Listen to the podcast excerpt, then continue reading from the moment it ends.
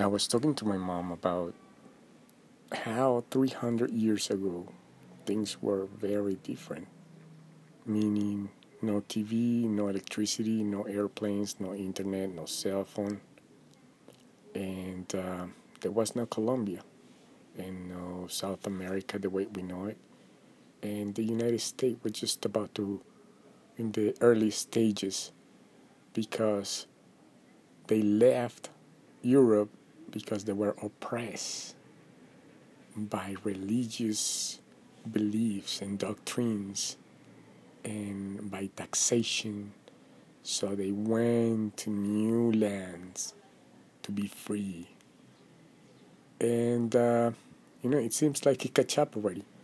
Um, nobody's free. Everybody has to work to pay bills. And if you don't work, you don't eat, you don't have anything to dress or to have a way of, of doing things. And um, we were talking that people that born right now and uh, they're, how they're going to understand all these things that are going on if nobody tells them. And what I'm trying to say is this we need to save our resources, we need to engage in fraternity, in building things everywhere, you know, everywhere. And when I mean everywhere, I mean in Africa for the animals to have water the whole year, you know, some sort of protection for them, uh, for food. Um, there, there's a lot of things that we can do to embetter the whole world in the same way uh, people is not gonna they don't have to abandon uh, their their their their land to go somewhere else you know where they don't even be they don't they're not wanted.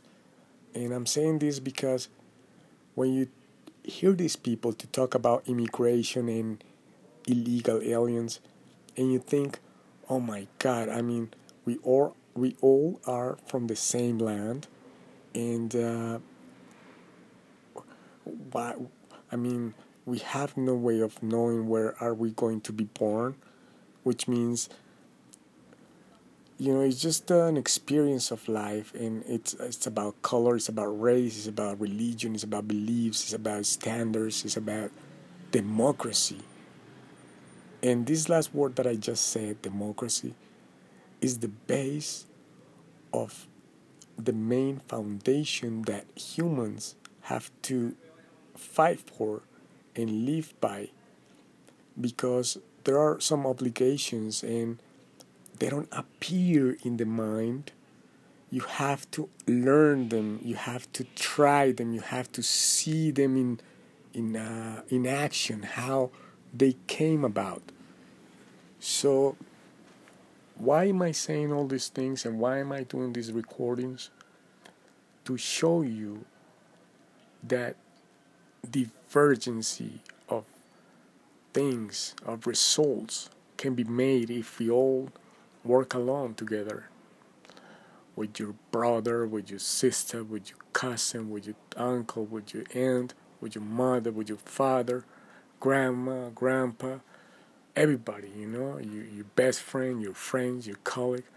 I mean, we gotta we got to help some, somehow, you know, and uh, I think that I have the capability to express, uh, condense ideas and make them in a way that people can understand them, and. Uh, I would like to help this way. So, this recording is called The Flow.